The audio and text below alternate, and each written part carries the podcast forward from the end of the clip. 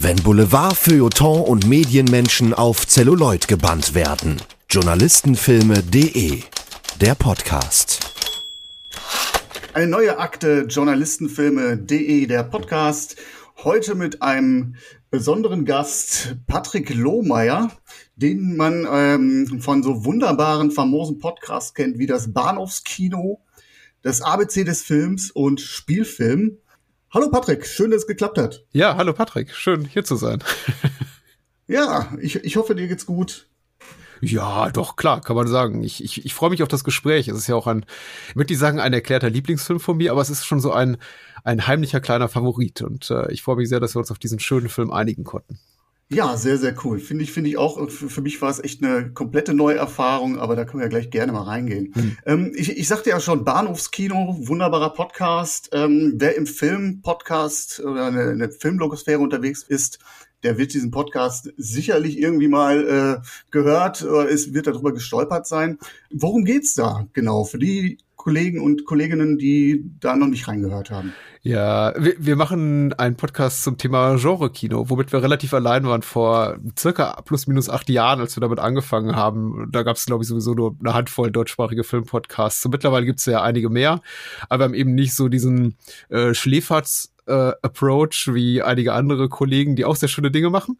Äh, wir tatsächlich nehmen das so ein bisschen äh, filmhistorisch analytisch auseinander, aber eben auch aus der Fanboy-Perspektive durchaus mal ab und zu. Und äh, ja, wir reden eben über B-Filme, über abseitiges Kino, über Außenseiterkunst, aber eben auch mal über wirklich Mainstream-Produktion aus dem Bereich Western, Science Fiction, Horror, Fantasy, Action und so weiter und so fort. Also ein bisschen abseits der großen aktuellen Produktion, über die reden wir fast gar nicht, ähm, aber ich möchte mhm. sagen, sehr hörenswert und das macht sehr viel Spaß und das mache ich gemeinsam mit meinem Co-Host Daniel Gramsch seit 2012, meine Güte. Boah, acht Jahre, das ist auf jeden Fall eine Nummer. Hm? Sehr, sehr cool. Ja, äh, kann ich, kann ich nur so unterstreichen. Ich mag's, äh, mag eure Podcasts unglaublich gerne, weil sie angenehm in der Tiefe sind, aber auch nicht zu abgehoben, sondern man merkt halt noch dieses Fanboy-Tun dazwischen. ne? Also es ist eine, eine, gute Mischung zwischen ja akademischen Approach und äh, äh so, so einem Fan, Lock und Fan-Talk. Ne? Ja, ich ähm, hoffe und, doch. Und ich meine, ich bin dankbar dafür, dass wir heute über De Palma sprechen, weil das ist tatsächlich so ein Regisseur, bei dem tue ich mich richtig schwer mit meinem Co Co-Host. Der, der findet keinerlei Annäherung an, an, an diesen Filmemacher und deswegen bin ich auch hier. Also, nicht ja, nur deswegen, aber sehr, auch. Sehr gut, dass wir da deinen, deinen so therapeutischen äh, Zweck dann nochmal erfüllen können hier. ich meine, passt ja wunderbar. Äh, Sisters, ähm, äh, so, so dieser, dieser Approach, einmal so das Sleasige, aber gleichzeitig kann man ja auch äh, von der Filmwarte sehr, sehr viel, äh, filmtechnischen Warte viel darüber erzählen. Ne? Das ist echt so, so, so ein Mittelding zwischen ja, wie soll ich sagen, ähm, künstlerisch wertvoll und B-Film. Tue ich ihm damit Unrecht?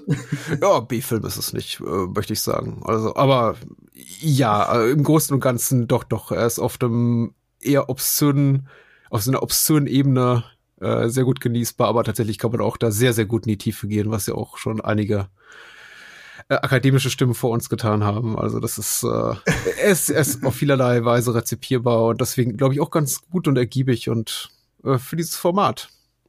Ja, auf jeden Fall. Ähm, es, es, es kommt eine Journalistin vor, um es mal so vorwegzuschicken, warum wir eigentlich auch in diesem Podcast darüber sprechen. Der Film hat auch ähm, ja, äh, Anleihen einer Medienkritik, so kann man sagen. Äh, weswegen der Film dann auch für mich sehr interessant war. Einfach mal ganz kurz, äh, ich, ich hatte ja also mal angefragt, welche Filme könntest du dir vorstellen? Äh, du hast gesagt, ja, dein Beuteschema, das ist schon so ein bisschen ein paar Jahrzehnte zurück, so 60er, 70er, 80er hättest du Bock drauf. Und äh, unter anderem war Sisters dann mit in der Verlosung. Und ehrlicherweise habe ich zugesagt, weil es von der Verfügbarkeit der einfachste war. Ne? Das war ja echt über, überraschend, welche anderen Filme wir da im Verdacht hatten, wo man gedacht hat, den muss man unbedingt, ja, den müsste man eigentlich mhm. irgendwo finden. Und dass es dann Sisters geworden ist, hätte ich anfangs in unserem, in unserer Kommunikation, in unserem Mailverkehr gar nicht gedacht.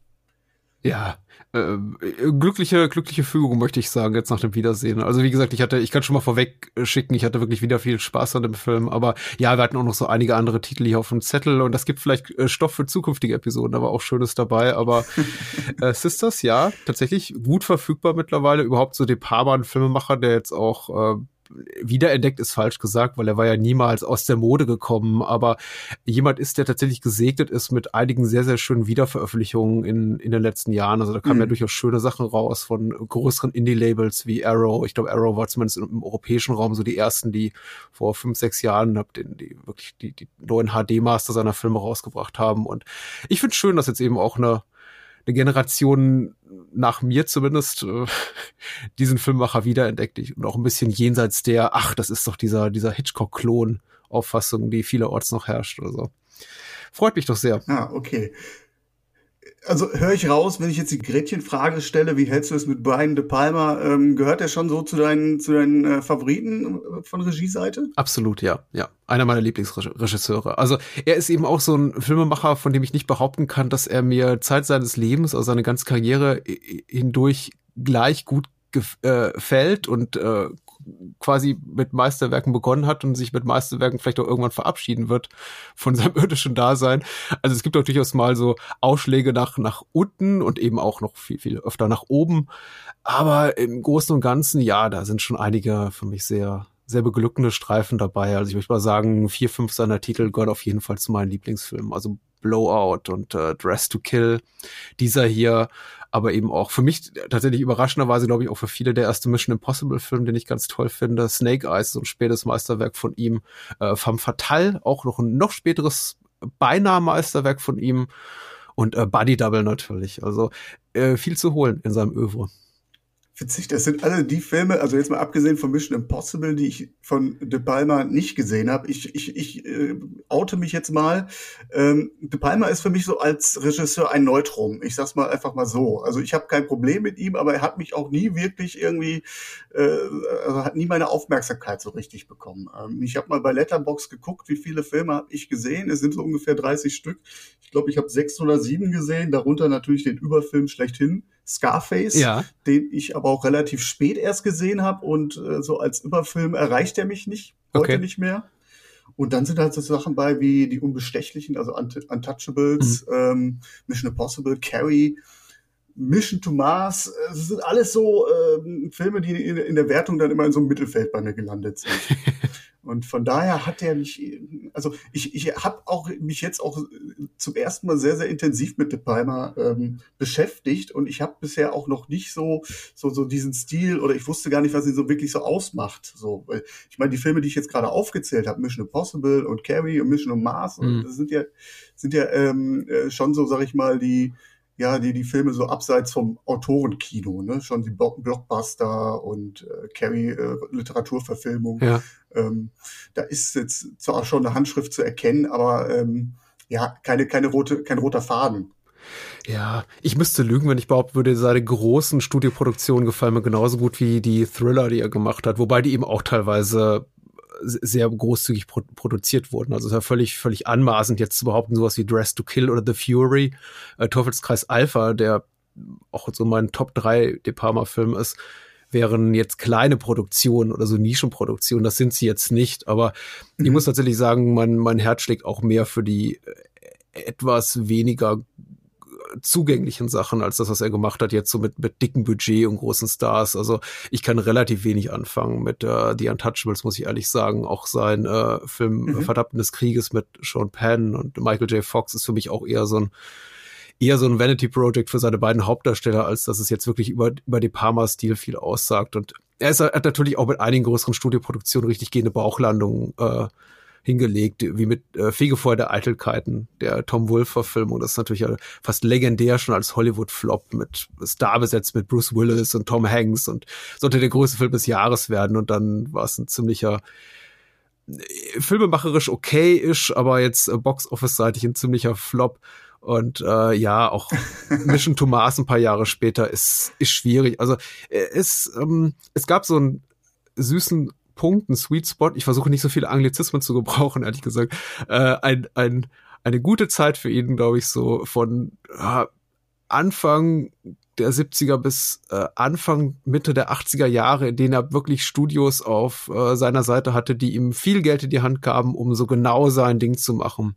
Und man merkt eben auch den Bruch äh, in dem Moment, in dem, glaube ich, äh, MGM zum Beispiel äh, sagt, nee, das ist nicht mehr. Du musst jetzt irgendwie was kommerzielleres machen und er dann eben auch anfängt von Studio zu Studio zu wandern, um dort sein Geld zusammenzuklauben. Also ich würde sagen, unantastbar, was er gemacht hat zwischen zwischen Sisters und mh, mm, Body Double, möchte ich mal behaupten. Und danach wird so für mich ein, mhm. äh, so ein bisschen Hit or Miss. Aber äh, ich würde sagen, elf, zwölf Jahre nur gute Filme machen ist auch was wert. Und das stimmt. Also das, so eine Serie muss man erstmal hinlegen. Es scheitern ja manche schon am ersten Film. Hm. Von daher, ähm, ja, Sisters, äh, die Schwestern des Todes, der deutsche Titel. Ähm, du sagtest so, das ist so der Bösen. erste richtig gute Film des Bösen. Ja. Sorry, genau. ich glaube, Schwester des Todes ist der das, das Remake wenn ich es richtig im Kopf habe. Ich sah gerade erst jetzt in der 2006. Vorbereitung, dass es ein Remake gibt. Es äh, hat mich erschüttert. Ich, ich guck's mir ja, mal an, ich, vielleicht. Ich, ich, ich habe auch äh, nie was gehört. Das muss wohl ein ganz kleiner Film, so mit 80.000 äh, Budget ähm, ausgestattet. Mhm. Wohl aber mit, mit Namen wie, ähm, ja, wie, wie, wie wird sie richtig ausgesprochen? Chloe Sevigny. Chloe Sevigny, oh, die ist toll, äh, die mag ich ja. Davis. Oh, okay. Ja, ja, absolut. Ich hatte mich jetzt auch gewundert. Mhm. Äh, habe ich aber tatsächlich jetzt erst zu spät gesehen und gar nicht reingeguckt. Ne? Und man will sich da auch ja erstmal nicht die Augen dann verbrennen. also die Bewertungen äh, versprachen nichts Gutes. Sisters, die Schwester des Bösen. Ähm, 72 erstmals aufgeführt, 73 dann der große Kino-Release und hier in Deutschland mit ein bisschen Verzug dann erschienen, 1977 im Zuge so ein bisschen von Brian De Palmas ähm, Carrie-Erfolg dann hier rüber geschwappt. Da gab es dann 77 drei Filme von De Palma im Kino. Ähm, es ist, wie jetzt schon durchklang, äh, Brian De Palmas Durchbruch. Ne? Das kann man schon so sagen. Also es ist so, so der erste, erste, erste Thriller, der dann, ähm, dann so zur, zur, zur ja, zum Markenzeichen wird. Ne? Der Thriller, der sich mit immer wiederkehrenden Themen äh, wie Voyeurismus auseinandersetzt. Es geht um Doppelgänger, multiple Persönlichkeiten, Gewalt spielt eine Rolle und ähm, Besessenheit. Das sind alles so, so Motive, die dann in den nächsten Filmen, wie ich gelesen habe, sich dann äh, ja durchziehen. Hm. Dem stimme ich zu, ja. Sehr gut, sehr, sehr gut. gut. da habe ich mich ja gar nicht so schlecht vorbereitet. Wenn ich nicht sage, ist ähm, alles ähm, in Ordnung. Ich mache jetzt aber auch keine Qualitätskontrolle. Also ich nehme jetzt hier auch keine Parma, De Parma Qualitätskontrolle ab. Ich möchte jetzt auch dem, dem Eindruck vorbeugen, ich sei hier die absolute De Parma Koryphäe. Ich mag einfach nur De Parma sehr, sehr, sehr gerne. Ja. Äh, aber ich habe mich als auch nicht durch sein Lebenswerk geackert, also irgendwie alles biografische gelesen und irgendwie zehn akademische Schriften zusammenschaffen. Aber das ist schon so richtig, ja, ja, das, dem kann ich zustimmen. Ja gut, dann, dann, dann entspanne ich mich jetzt mal.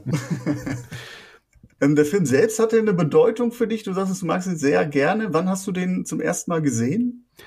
Uh, lang, langes her. Also bei einer Fernsehausstrahlung vor vielen, vielen Jahren und dann lange Zeit eben nicht mehr tatsächlich, bis die äh, Arrow Blu-ray rauskam vor vor fünf, sechs Jahren. Und das hat mich da doch noch mal so so beflügelt, auch es wieder ein bisschen ambitionierter mit De Palma zu versuchen. Das war auch so einer der Auslöser, um zu sagen, ja, komm, ich hole einfach, einfach mal die vielen Sache, Sachen raus, die ich lange nicht gesehen hatte, wie wie das Phantom mhm. im Paradies oder oder Obsession, äh, Schwarze Engel hierzulande. Ähm, so eher ähm, die De Palmas der zweiten Reihe, die nicht so viel Aufmerksamkeit erfuhren, wie jetzt zum Beispiel Carrie oder äh, Dress to Kill, der lief auch früher im ZDF, glaube ich, immer rauf und runter, also während meiner Kindheit und Jugend. Mhm. Und das war, glaube ich, auch nochmal für mich der Auslöser für so eine kleine persönliche De Palma Renaissance, also auch, auch mich jetzt wirklich intensiver in den letzten Jahren wieder mit ihm zu beschäftigen. Also, aber wie gesagt, ich kenne Sister schon seit sehr langer Zeit, seit Teenager-Tagen, aber in wirklich vernünftiger äh, Qualität habe ich ihn erstmals jetzt so wieder gesehen, erst vor, vor einigen Jahren und ja, das war gut. Hab kein inniges Verhältnis zu dem Film. Also wie jetzt, wie ich das zum Beispiel zu Dress to Kill habe, den ich habe wirklich fast mit der Muttermilch aufgesogen habe, den habe ich irgendwie mit elf oder zwölf gesehen, auf Video aufgenommen und immer und immer und immer und immer wieder geguckt, was jetzt an, an angesichts der verstörenden Natur der Handlung von Dress to Kill schon ein bisschen merkwürdig ist, weil es ist eben auch, das ist auch eben sehr psychosexuell aufgeladen wie dieser Film, aber eben nochmal potenziert mit drei. Ähm, aber gut. Also pädagogisch wertvoll ist eigentlich was anderes, ja. Ja, äh, schon. Also für das Alter. Ich würde jetzt, ich würde jetzt im äh, reifen Alter von von äh, 41 keinem Jugendlichen unter 16 mehr empfehlen, möchte ich mal sagen. Dress to Kill zu gucken. Aber ich habe es getan und ich bin nicht komplett kaputt. Ja. Aber jetzt eben Sisters. Ich wollte gerade sagen, ja. ähm, ich, Ich, ich kenne sowas ja auch und ich sage auch immer, es äh, hat mir nicht geschadet. Es ist, das ist schon so ein bisschen so eine Art Vorläufer, auch, auch inhaltlich in vieler Weise zu Dress to Kill, der auch einer meiner Liebsten ist hier von De Palma. Und insofern auch hat er bei mir einen besonderen Stein im Brett. Äh, ich mag ihn doch sehr, ja. Ja, sehr cool. Bevor wir, bevor wir äh, in den Film reingehen, nochmal ganz kurz äh, zur Darstellerriege, die sich schon aus Freunden und Studienkollegen von äh, De Palma zusammensetzt. Ähm, Margot Kidder spielt die Hauptrolle äh, in einer Doppelrolle. Äh, die, die, die Schwestern Danielle und Dominique Breton ähm, kennt man unter anderem. Breton ist der Arzt, Entschuldigung, Blanchon heißt sie mit Nachnamen. Blanchon, Blanchon ist der Arzt, genau, ja. stimmt. Breton ist der ähm, Arzt, Blanchon hatte ist wohl aber ja. zwischendurch ja mal den, den Namen, ne? Sie war ja mit ihm verheiratet. Ja, Deswegen, ja, sie gibt das einmal vor, ja, äh, ja genau. Hm. Margaret Kidder, die man äh, auch als Lois Lane interessant aus journalistischer Perspektive kennt, aus den Superman-Verfilmungen mit Christopher Reeve. Die Journalistin wird gespielt von Jennifer Salt, ähm, auch äh, sehr, sehr eng mit äh, De Palma verbunden. Ähm, hat in den vorherigen Filmen auch mitgespielt. Kennt man heute nur noch so, ähm, also wenn man, wenn man sie mal so, so, so, so ihren Werdegang verfolgt, eher als Drehbuchautorin und Produzentin. Hm. Unter anderem äh, von Nip Tuck und äh, American Horror Story, also im Seriensegment ist sie sehr, sehr aktiv und sehr, sehr erfolgreich. Hm ähm, nach diesem Film, jetzt nach Sisters, gar nicht mehr so in Erscheinung getreten, schauspielerisch. William Finlay, das ist der Arzt, den wir gerade äh, schon angesprochen haben, Dr. Emile Breton, auch ein Spezi von äh, De Palma. Und dann noch komplettiert als Namen sollte man sicherlich erwähnen Charles Sterling, renommierter Mime, äh, der unter anderem in Der Clou und Tutsi mitgespielt hat und äh, für mich immer ganz interessant so aus, äh, als Historiker, äh, auch als, als Soldat, äh, einer der Überlebenden des äh, Malmedy Massakers im Zweiten Weltkrieg war. Mhm. Sehr, sehr spannende Vita. Ja, ja interessant, dass wirklich, du hast ja vollkommen recht, schauspielerisch äh, die die meisten Beteiligten, zumindest die, die aus dem De Palmas Umfeld kommen, gar keine großen Karrieren mehr hatten, also anderweitig ähm, erfolgreich waren. Zum Beispiel Lyle Wilson, der hier das Love Interest spielt oder den One Night Stand von von äh, Danielle, ist ja auch, der hat ja fast nichts gemacht außerdem. Dabei ist der ein super charismatischer Typ, wenn man den so sieht auf der Leinwand oder auf dem Bildschirm jetzt in dem Fall, denkt man sich schon, oh, das ist, weiß nicht, der könnte auch irgendwo anders unterkommen, aber Nö, viel hat er nicht gemacht. Ja, auf, auf, witz, witzig bei IMDb, ähm, das Foto von ihm, das ist tatsächlich ein Still aus Sisters. Ja, ja. das ist dann meistens dann sehr, sehr bezeichnend. Er, er, hat doch eine relativ große Rolle in einem, einem auch meiner Lieblingsfilme, aber aus einer ganz kruden Ecke, The Incredible Melting Man. Der heißt zu Deutsch Planet Saturn, lässt schön grüßen. Das ist halt der mit dem Schmelzen, mit dem Schmelzmann auf dem Poster. Also das kennen vielleicht einige Leute, okay. aber das ist halt wirklich so ein ultra low budget Horrorschlock und äh, das ist viel mehr hat er auch nicht gemacht. Ja, ja, schade, weil äh, der Cast, so wie er hier auftritt und äh, zusammenspielt, fand ich sehr, sehr famos. Ähm, man merkt auch so ein bisschen so die Verbundenheit unter den ähm, Schauspielern, dass sie sich auch kennen, die Chemie stimmt. Äh, ich finde ja ganz interessant und ganz süß die Anekdote, dass bei De Palma äh, die, die, die, die Rollen von ähm, ähm, Danielle und Grace Collier, das ist die Journalistin, ähm, den beiden Darstellerinnen zu Weihnachten geschenkt hat quasi. Also gemeinsam Weihnachten gefeiert und muss dann wohl äh, ein Geschenk überreicht haben und da drin war das Skript dann zu Sisters drin. Äh, und das war dann sein Geschenk zu Weihnachten an die beiden Damen. Das Schön. ganz, ganz süß. Schön. Gehen wir in die, kurz in die Synopsis. Ähm, worum geht's eigentlich? Ich würde mal einfach jetzt mal die steile These in den Raum werfen. Sisters ist ein Horrorfilm. Mhm es geht um das Model, um die Schauspielerin Danielle Breton. Ob sie so die Hauptfigur ist, das lassen wir erstmal so hingestellt. Äh, sie lernt halt einen, ähm, einen Mann kennen, einen Marketingmitarbeiter, Philipp, den sie zu sich einlädt. Die beiden haben einen One-Night-Stand, der dann am nächsten Morgen völlig aus dem Ruder gerät. Ähm, Philipp wird ermordet und in der Nachbarwohnung ähm, sitzt die oder steht die Journalistin Grace Collier die diesen Mord beobachtet. Hm. Sieht, äh, wie Philipp brutal ermordet wird, erstochen wird und äh, sie informiert die Polizei. Und äh, gemeinsam mit den Polizisten geht sie rüber und ähm, ja, dann stellt sich die Frage, hat dieser Mord überhaupt stattgefunden? Denn es gibt gar keine Spuren mehr. Und äh, ja, dann entwickelt sich eine kleine, kleine Detektivstory. Das so ganz, ganz kurz als Überbau ähm, der natürlich ein bisschen wendungsreicher ist, aber ich glaube, das ist so als Einstieg das, worum es geht. Mhm.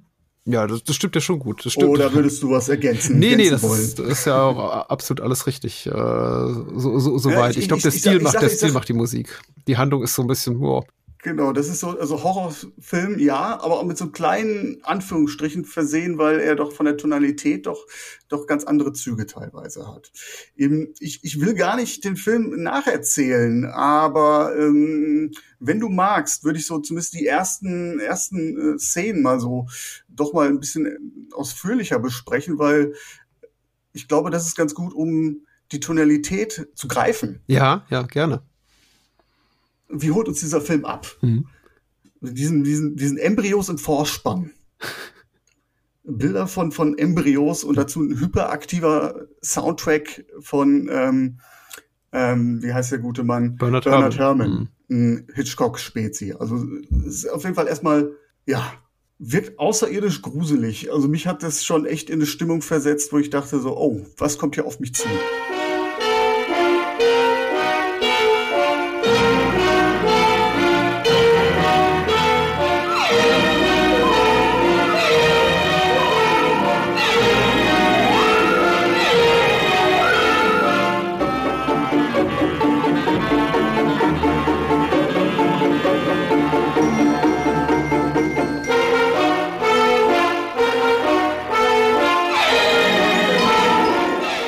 Bin auch sehr angetan. Überhaupt von der Tatsache, dass es einen ordentlichen Vorspann gibt und dass nicht einfach hier die Opening Credits über dem Filmbild liegen und da schon ein bisschen Handlung erzählt wird. Also das ist auf jeden Fall, äh, trifft einen mit einiger Wucht.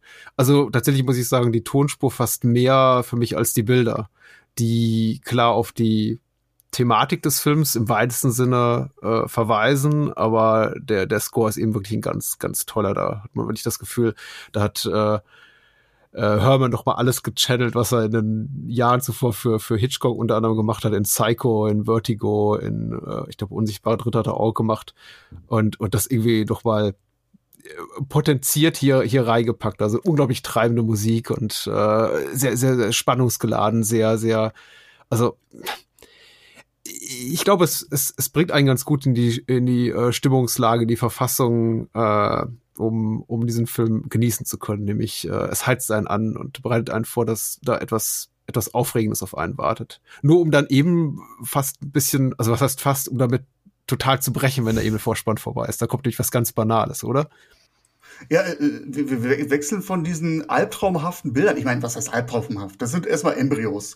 Ich muss aber sagen, ich habe so als Kind äh, hatte ich so, so echt so eine schwierige Beziehung zu diesen Bildern. Ich fand, die sind so, so, so schon ziemlich gruselig.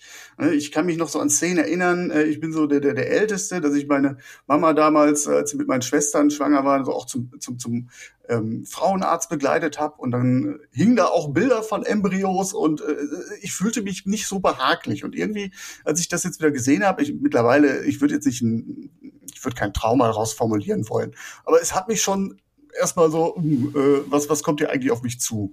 Und ich glaube, zu, zu damaligen Zeitpunkt kann man auch schon sagen, so, so, so richtig gewöhnlich waren diese Bilder ja auch noch nicht. Ne? Also ich bin jetzt nicht komplett in die Historie eingestiegen, aber ähm, dass man äh, Bilder von menschlichen Embryonen oder Föten aufnehmen konnten, das war jetzt auch noch nicht so neu.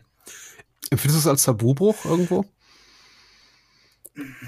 Es ist irgendwie. Ähm, äh, du hast ja recht, das ist was sehr Intimes, also das hat was Klinisches, Trauma aber jetzt eigentlich, eigentlich, Entschuldigung ist was Intimes, ne? Also man, man dringt so, äh, tiefer kann man in eine Frau doch gar nicht eindringen. Jetzt mal so, so, so vom, vom gedanklichen mhm. 70er Jahre ähm, äh, Gedanken. Ne? Ich meine, es geht ja dann auch um die Frauenbewegung, um Versehrtheit der Frauen.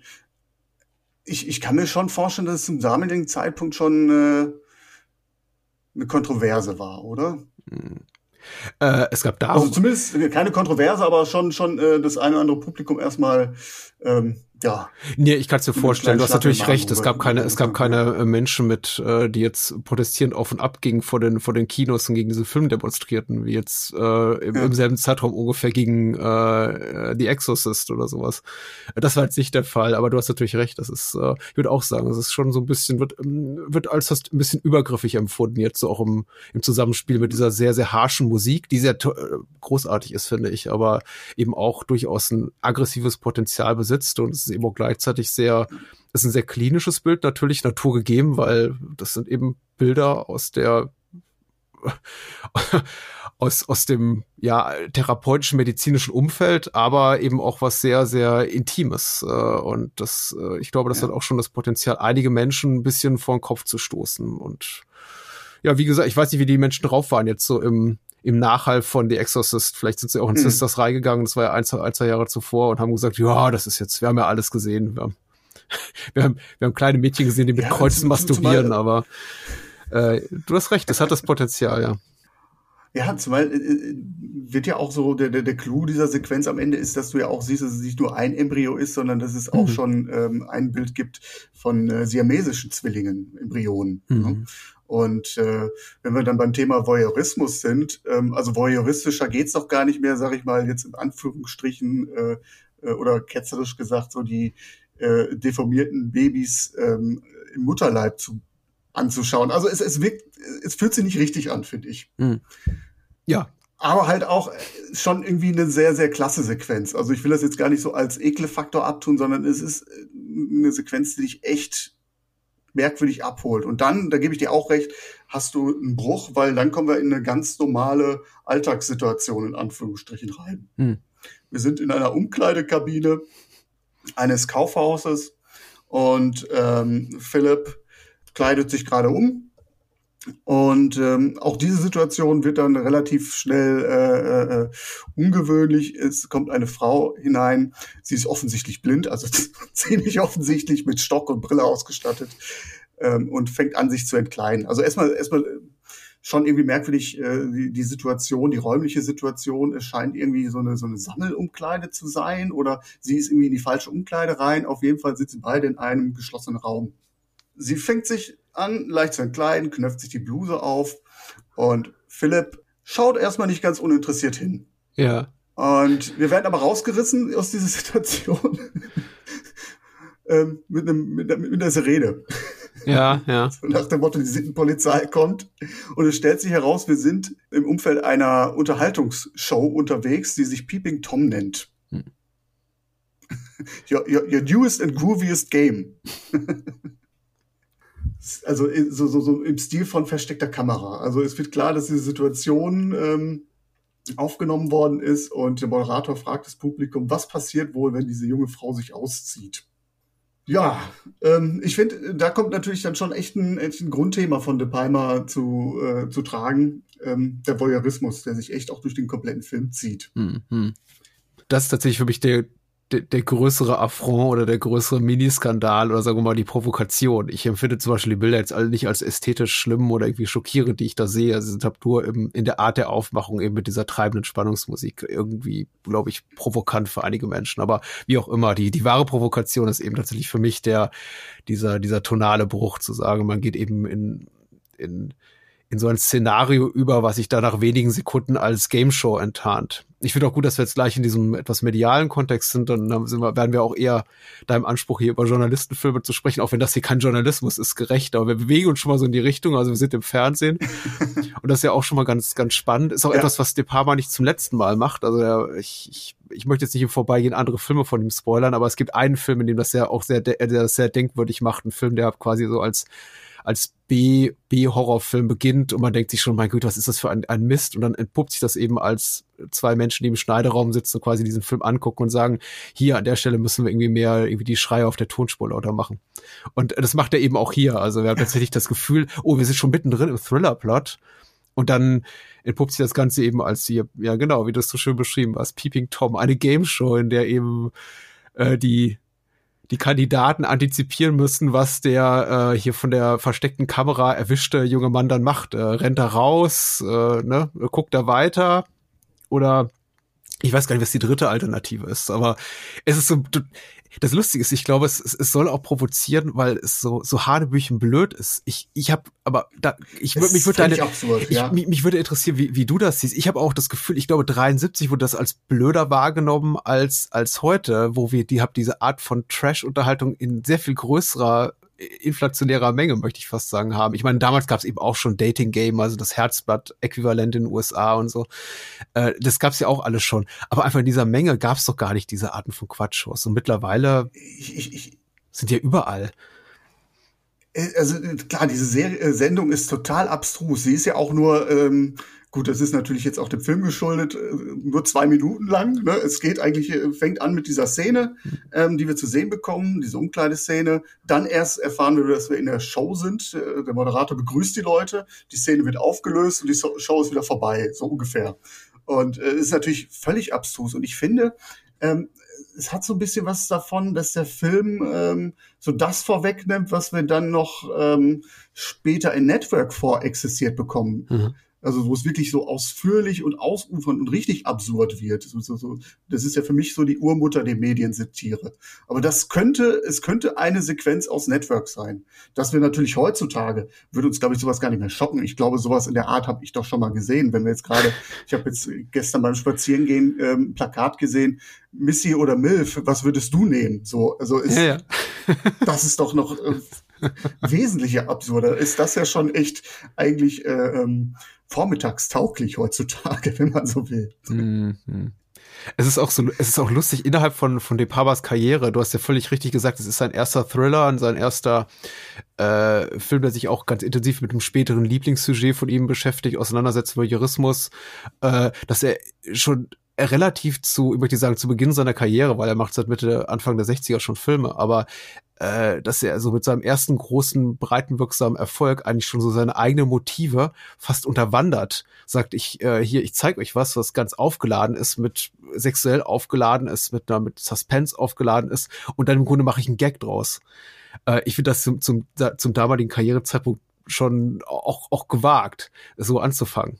Äh, es ist aber auch natürlich dramaturgisch sehr sinnvoll, weil wir, wir er, er zieht uns damit eben den Teppich unter den Füßen weg und wir, wir werden so ein bisschen, sagen wir mal, entspannter und er nutzt ja auch diese Entspannung dann auch für sich, um uns dann später noch mal, aber ich möchte jetzt nicht vorweggreifen zu sehr, äh, viel, viel mehr zu schockieren. Aber so als, einfach so als, als äh, inszenatorischer Kniff zu sagen, so, haha, ist so alles nur Spaß, finde ich das erstmal so im Kontext seines eigenen Schaffens sehr gewagt. Aber ist natürlich auch super, um uns so ein bisschen einfach so, oh, ist ja, ach gut, okay, die Art von Film ist das da gut, dann müssen wir ja nicht so auf der Hut sein. Boom.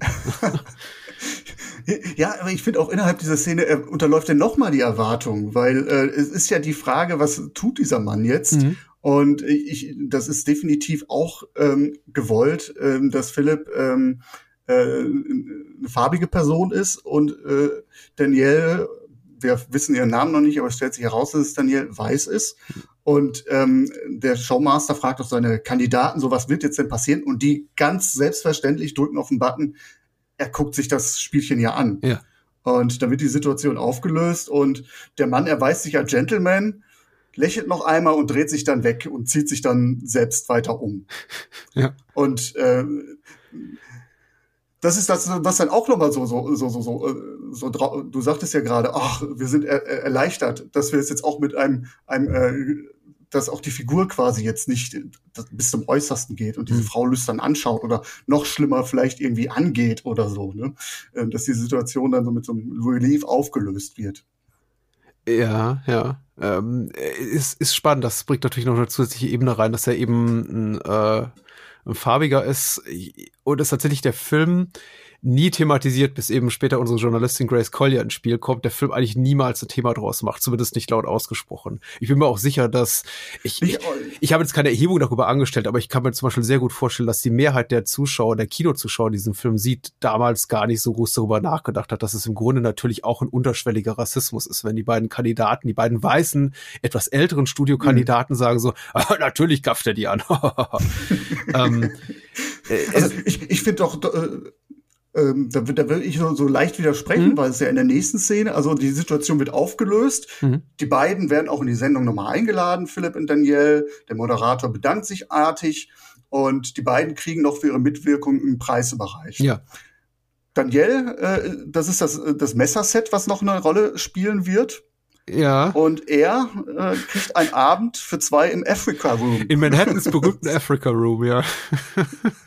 ja, und dann, dann kommt dieses, also die beiden äh, verlassen diese Sendung und ähm, verabreden sich dann nochmal, weil es ja so nett war. Und äh, die beiden gehen dann auch in diesen Africa Room. Und das ist doch, also ähm, da hast du dann äh, die erste Szene, erstmal den schaut auf so, so eine Gorilla-Figur und alle äh, äh, äh, die, die, die, die, die sehr, sehr schwarzen Klänge. Mhm. Und ähm, ich, ich will jetzt äh, äh, nicht sagen, der Film ist rassistisch, aber er spielt so ein bisschen mit dem äh, mit den Erwartungen an der Stelle. Nee, der Film ist das Gegenteil von rassistisch. Der Film ist das Gegenteil ja, von rassistisch. Genau. Er, er macht es ja zum Thema für die Menschen, die es sehen wollen. Und ich wollte ja auch nicht sagen, dass es nicht da ist. Ich wollte nur sagen, man, der Film ja. gibt einem auch die Gelegenheit, wenn man denn äh, keine keinerlei Sensibilität hat für das Thema, das einfach so zu übersehen und einfach zu sagen, ja, okay, jetzt sitzen sie eben in einem, in einem um, afrikanischen Themenrestaurant und so, weil er ist ja auch tatsächlich jetzt, jetzt nicht die Art von äh, schwarze Erscheinung, äh, kein farbiger Mann, der jetzt da mit so einem äh, Ludenkostüm auftritt und mit Federbohr am, am, am Hut und sowas. Also er ist ja ein sehr, sehr tatsächlich betont auch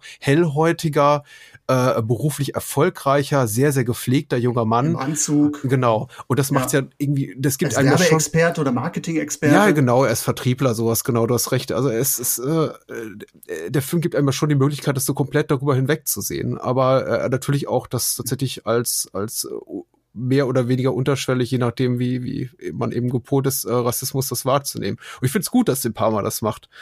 Äh, und es wird ja auch später von Collier aufgegriffen. Wobei, ja, Vielleicht, vielleicht gehen wir noch darüber. Ich weiß nicht, ob es da Sinn ergibt, aber meinetwegen. Hm. Also ich, ich, ich will, will eigentlich nur so nochmal auf diese Geschenke zu sprechen kommen, weil ja, so auch nochmal noch mal eine Absurdität so unterstreichen. Und das ist so das, wo ich sage, ist, äh, ist das jetzt ein reiner Horrorfilm oder ist es nicht auch ein Stück weit schwarze Komödie oder sind äh, Sprenkel einer schwarzen hm. Komödie mhm. drin?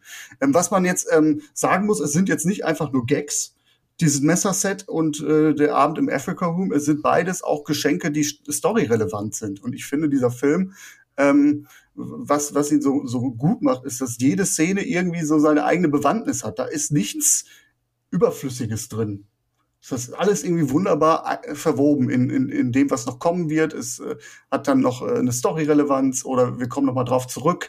Ähm, das hat mich sehr, sehr beeindruckt. Ja, ja. Sehr ökonomisch, ja. Äh, man kann da ja auch nochmal ergänzen, der Film ist tatsächlich relativ kurz, also mit äh, rund 90 Minuten. Er ist, äh, er macht das Beste aus seiner relativ kurzen Spielzeit. Ähm, ja, auch das war, das war mir aufgefallen tatsächlich. Es gibt wenig äh, hier in dem Film, was nicht komplett wirklich auch story-relevant ist oder für die, einfach für die Spannungsdramaturgie. Äh, ja. Ich habe gerade überlegt bei dem Besser-Set, ich habe nur nie so weit gedacht, aber du, du hast natürlich äh, mit den rassistischen Elementen vollkommen recht oder rassismuskritischen Elementen.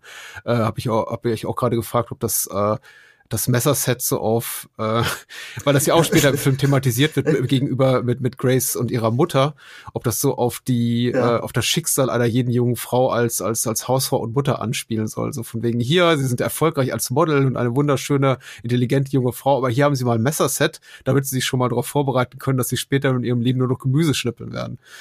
Äh, ich würde jetzt ja, gar nicht so weit so, gehen, so, aber na gut. Ja, es ist jetzt, ich will jetzt auch das nicht so als, also als, als es ist so eine Gedankenlosigkeit. Das ist hm. so ein bisschen ähnlich wie ähm, äh, dieser dieser Schiedsrichter ähm, Colina, dieser ganz bekannte, der mhm. eine Stoffwechselerkrankung hat und ähm, keine Haare auf dem Kopf hat und dann ähm, zu einem ähm, äh, äh, besonderen Spiel, äh, Jubiläum oder was auch immer ähm, äh, von den Offiziellen ein Föhn geschenkt bekommt. So, ja. so wo du ja. denkst, so, dass, wenn da jemand mal drüber nachdenkt, wie abstrus ist das eigentlich? Ne? Mhm. Ähm, ja. Aber äh, es ist einfach irgendwie, äh, wo ich hinaus drauf hinaus will. Also das sind viele, viele kleine Elemente, die diesen Film halt ja ähm, aufbrechen. Also das ist jetzt äh, äh, natürlich die Anspannung, äh, die eingangs da ist, die wird dann durch solche Szenen dann irgendwie konterkariert. Und das finde ich sehr, sehr spannend. Und ähm, wenn wir nochmal auf die Ökonomie zu sprechen kommen, das gilt ja nicht nur jetzt für solche Story-Elemente wie, wie, wie diese Geschenke, sondern auch für die Figureneinführung. Mhm. Weil innerhalb dieser Sendung ähm, lernen wir auch noch ähm, eine nicht unwichtige Person kennen, diesen Dr. Emile Breton, mhm. der dann im Publikum sitzt. und wie, wie, wie sehen wir das? das?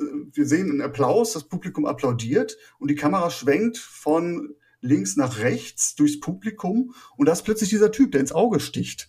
Also gestriegelte Frisur, so Brille mit Backstein, äh, feingestutzter Schnurrbart, irgendwie so, so, so, so Typ John Waters irgendwie. Also der fällt voll ins Auge, sitzt da mit einem Buch völlig unbeteiligt, guckt kurz hoch und du denkst, also ich habe am Anfang gedacht so, was, was war das jetzt? War das ein Cameo? Was sollte das?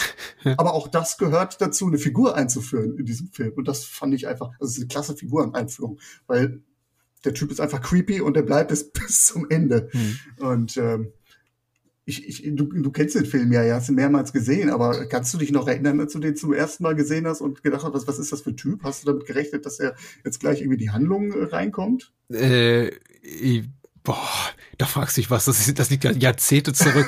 äh, er, er fällt auf jeden Fall auf. Also ich glaube, es ist tatsächlich nicht so gedacht, dass man überhaupt die Möglichkeit hat, dass einem nicht auffällt, dass man sagt, oh, was, ach du, der war ja schon. Äh, es gibt ja immer so dieses Paradebeispiel als jüngerer Zeit, was erwähnt wird mit Brad Pitt in, in, in Fight Club, der da irgendwie so über Frameweise in den Film reingeschnitten ist und der Film quasi hier schon schon mal einen dafür irgendwie ja. bereit macht, dass er später eine Rolle spielen wird und man den irgendwie vielleicht unterbewusst wahrnimmt, wie auch immer. Also so ist, glaube ich, nicht gedacht. Das ist alles andere als subtil. Die Kamera macht ja auch vor allem noch einen zweiten Schwenk und dann ist eben sein Platz leer. Äh, aber der, der Schwenk ist eben auch nicht, äh, die Einstellung ist nicht lang genug, um wirklich daraus Sinn herstellen zu können. Äh, sie ist eben nur genau für den Effekt, den du gerade beschreibst, gut genug, eben lang genug, dass man äh, die, die, die, die Eingebung hat, was ist denn das für einer? Aber eben zu kurz, um wirklich daraus irgendwie was rauslesen zu können oder sich weitere Gedanken zu machen, weil schon zack, wieder Schnitt zu äh, hier dem Moderator und Philipp und Danielle und der blöden Szene mit dem, mit der Verabschiedung. Egal. Also, doch, das ist, äh, ich finde es, äh, es hat mich auf jeden Fall verwirrt, aber natürlich konnte ich mir überhaupt darauf keinen Reim machen. Und das sind so diese Effekte, die ich, die ich meinte, wo ich jetzt so ein bisschen despektierlich vom B-Movie gesprochen mhm. habe. Ne? Es sind so, im ersten Blick äh, wirkt das alles irgendwie ähm, äh, irgendwo frivol. So, auch wenn wir dann nachher ins ähm, in die nächste Szene gehen. Ähm, die beiden äh, haben verbringen einen wunderschönen Abend miteinander. Es fließt Alkohol. Sie nimmt ihn mit nach Staten Island. Ähm, von, von Manhattan aus und äh, es kommt zu einem äh, One-Night-Stand und ähm, dann wird beispielsweise auch dann jetzt der Geheimnis gelüftet. Ne? Mhm. Die beiden liegen auf der Couch, machen ein bisschen rum, ähm, die Hand gleitet so unter den Bademantel runter und der Bademantel rutscht so ein bisschen hoch und dann wird so eine dicke Narbe enthüllt. So, also irgendwie ist das sehr, sehr frivol, gleichzeitig feierlich, weil es dann noch so, so, so einen Soundeffekt gibt und das ist das, was ich so alles so, so, so meinte, so ähm, ja, es, es hat zwischendurch halt so diesen Sleazy, Sleaziness-Faktor. Du, du hast absolut mhm. recht. Also das ist auch, ich, ich möchte auch ein bisschen Abbitte leisten für was, was ich vorhin gesagt habe, als du gefragt hast, ist es jetzt ein B-Film oder, oder so.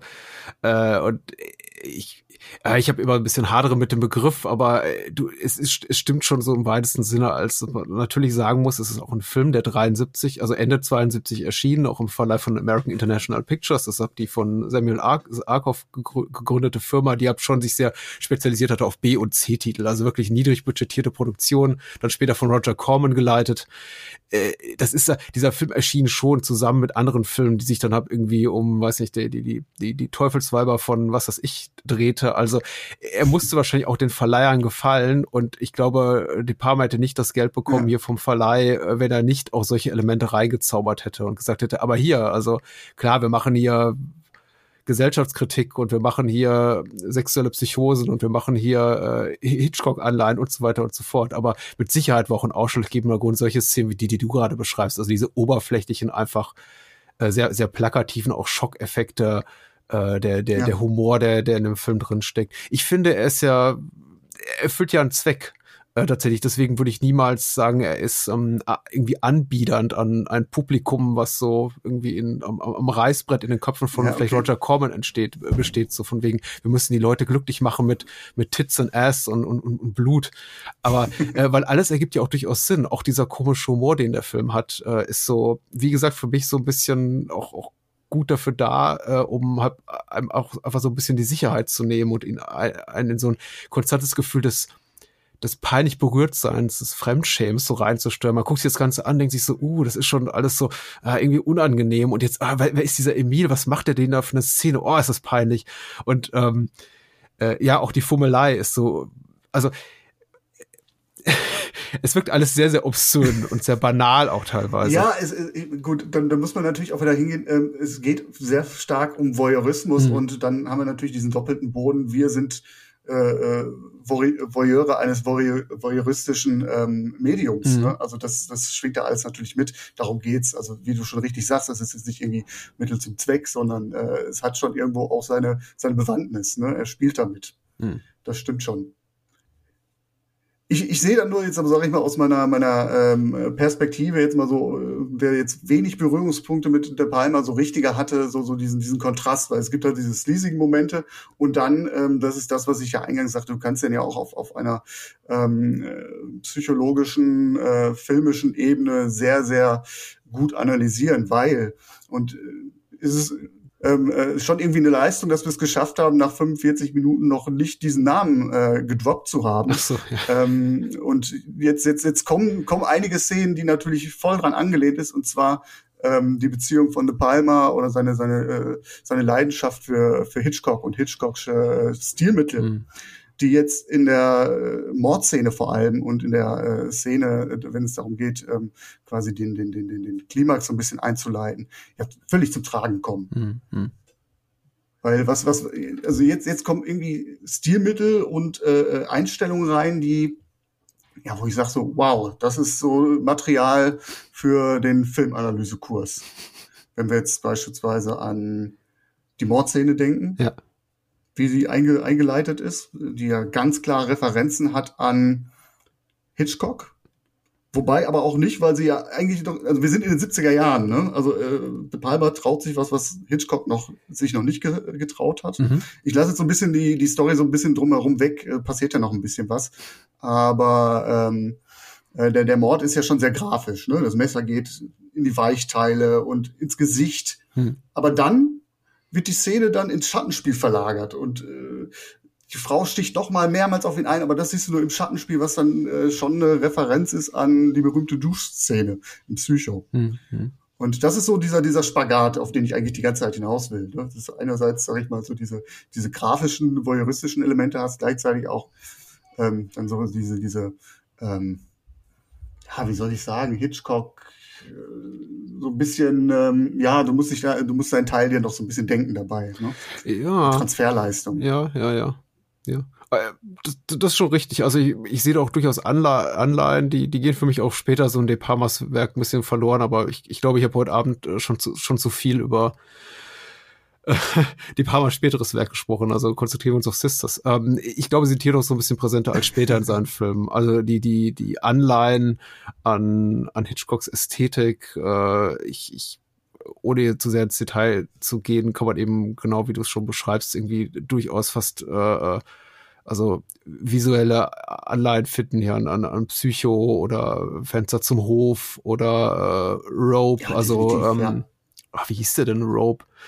Äh, mit den beiden Studenten, vergesse ich immer wieder. So, äh, ich hoffe, er fällt mir später noch ein. äh, dieser, dieser, dieser frühe One-Take-Film von 48 von, von, von Hitchcock, äh, was ja eben auch De Palma gerne macht mit langen, langen Single-Takes, die irgendwie überhaupt durch die, durch die äh, Räumlichkeiten gleiten. Aber De Palma entwickelt die eben konsequent weiter. Das finde ich eben viel spannender, als immer nur zu rekurrieren auf das, was eben schon vor ihm gemacht wurde. Er äh, lädt das Ganze eben auf mit so Sachen, die Hitchcock eben nicht durfte, entweder aufgrund von Zensurbestimmungen. Du hast ja auch schon gesagt, er ist eben sexuell relativ explizit, also nicht jetzt exploitativ. Also Margot Kidder darf mal irgendwie ein bisschen Brust zeigen oder so. Ist jetzt nicht so, dass man da wahnsinnig viel sieht.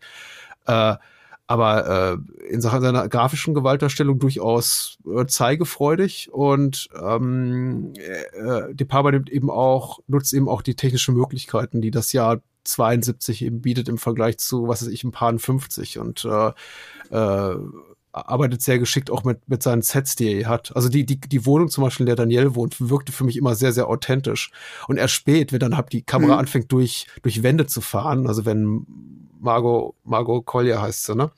Ähm, Grace Collier, Entschuldigung. Ähm, oder Collier äh, oder ja. Genau, in die, in die Wohnung kommt mit dem Polizisten und die Kamera fängt an, durch, durch Wände zu fahren. Denke ich mir, ups, das ist ja, das ist ein Set. Das ist ja interessant.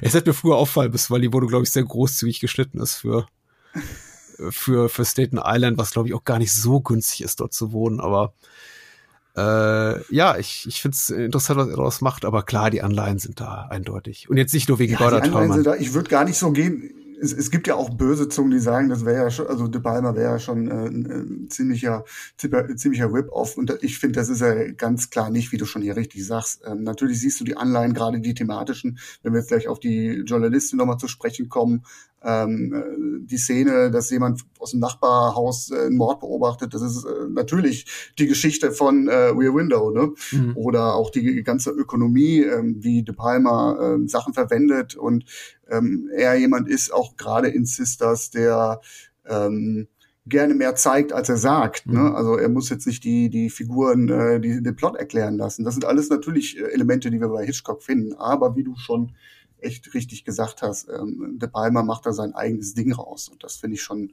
schon echt äh, bemerkenswert. Das hat mich, hat mich äh, positiv überrascht. als jemand, der so mit äh, De Palma sehr wenig enge Berührungspunkte hatte. Wollen wir, wollen wir mal ganz kurz auf die Journalistin eingehen? Sehr, sehr gerne. Zum eigentlichen dafür sind wir hier. Subjekt kommen und äh, dafür sind wir hier. Ähm, interessant finde ich ja, wie die Journalistin eingeführt wird. Erinner, erinnerst du dich an diese Szene? Äh, sie schreibt, sie tippt. Nee, oder? Klär mich auf. Nee, sie, sie, sie steht am Fenster und beobachtet den Mord. Du hast einmal diese grandiose Splitscreen. Äh, Ach so, ich sagte, sie sitzt an ihrem Schreibtisch dabei, aber das tut sie später. Hm? Und ähm, sie selbst wird eingeführt, indem wir innerhalb dieses Splitscreens, in dieser Sequenz, ähm, Ausschnitte, Zeitungsausschnitte, mhm. Kolumnenausrisse von ihr sehen, die an der Wand hängen. Mhm und immer wieder so eingeschnitten werden. Und ähm, ich habe mir mal äh, die Mühe gemacht und quasi den Film auch immer angehalten und geguckt, was eigentlich da an Überschriften äh, steht. Mhm. Und ähm, du merkst halt diese Überschriften, die, die, die charakterisieren auch die Journalistin. Ne? Also äh, es geht los mit Staten Islanders, who are we? Mhm. So ein bisschen die Identitätsfrage. Ein Minderwertigkeitskomplex steckt da so ein bisschen drin. Ich finde ja sehr, sehr schön diesen Dialog, wenn ähm, die beiden, Philipp und ähm, Danielle, sich aufmachen in ihre Wohnung und für den One-Night-Stand, für die Liebelei, ähm, kommt es zur Sprache, wo sie denn eigentlich wohnt. Sie sagt in New York. Er sagt, ja, wo denn in New York? In Staten Island. Mhm. Und er lächelt wissend, weil ein echter New Yorker, der sagt, okay, alles, was, was äh, außerhalb von Manhattan ist, das ist gar nicht New York. Mhm. Und ähm, diese, diese, dieser Bezug kommt gleich nochmal in einer äh, sehr interessanten Szene. Aber da, da haben wir schon mal das etabliert, etabliert so ein bisschen diesen Minderwertigkeitskomplex Staten Islander, hm. äh, Who Are We? Sie scheint sich aber auf eine Geschichte zu fokussieren in, innerhalb dieser vier Artikel, die gezeigt werden. Da geht es einmal um darum, Save the Ferry. Das ist die wichtigste Verbindung für Staten Islander ähm, nach, nach Manhattan rein. Ich weiß nicht, ob du schon mal in New York warst, mal mit der Fähre sogar gefahren bist. Nein. Also für viele ist das zu dem Zeitpunkt die Verbindung Nummer eins. Zu dem Zeitpunkt durften auch noch Autos auf die Fähre. Ähm, es ist halt Teil dieser Identität von Staten Island. Sie setzt sich dafür ein. Hm. Und dann werden diese Überschriften radikaler.